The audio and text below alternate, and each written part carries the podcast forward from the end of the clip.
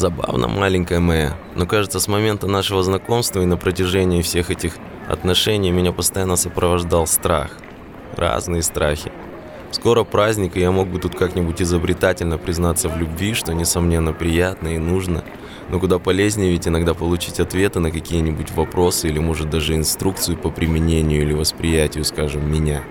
Мы же с тобой хотим дальше ладить, да? Ну, а я буду стараться хотя бы в этот раз тебе не врать. Когда я увидел тебя в первый раз, я некоторое время буквально пребывал в состоянии оцепенения. Да, конечно, когда я подошел, я старался быть максимально уверенным и расслабленным, Хочется думать, что для тебя это выглядело так же. Но ты бы только знала, чего мне это стоило. И вот уже мои первые страхи. Нереальные, факт. Но точно с кем-то уже.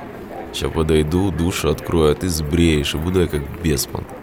Да не, слишком для меня. Там сто пудов армии спортивных интеллектуалов и наследственных миллионеров в очереди уже. А потом был WhatsApp и куча стертых строчек перед отправкой. Может, сегодня встретимся? Не уверена. Удалено. Что вечером делаешь? Не конкретно. Удалено. Что тусанем сегодня? Вообще быдло удалено. Классная фоточка такая на Ави. Блин, блин, блин, тупой, тупой, тупой. Удалено. А давай кофе попьем или в кино вечером. Вдох, медленный выдох. Отправляется, отправляется, отправляется, бесит. Отправлено. И вот несколько свиданий спустя мы наедине. Я тебе скажу, что пересмотренная за жизнь порнуха серьезно так подрывает самооценку в целом и создает кучу новых комплексов вдобавок к тем, что мы коллекционируем с самого детства.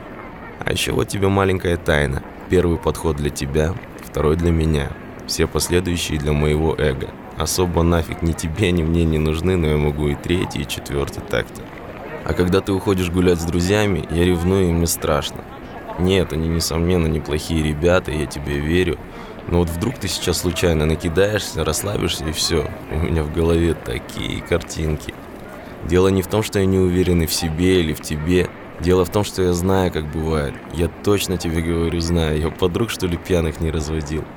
А еще я очень боюсь, когда ты говоришь, скажи правду, я не обижусь потому что точно обидишься, потому что правда такая.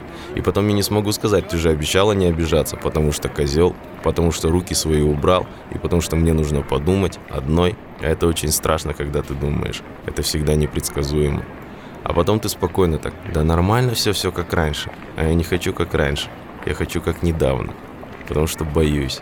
Немножко боюсь тебя и сильно боюсь без тебя. С праздником, моя маленькая.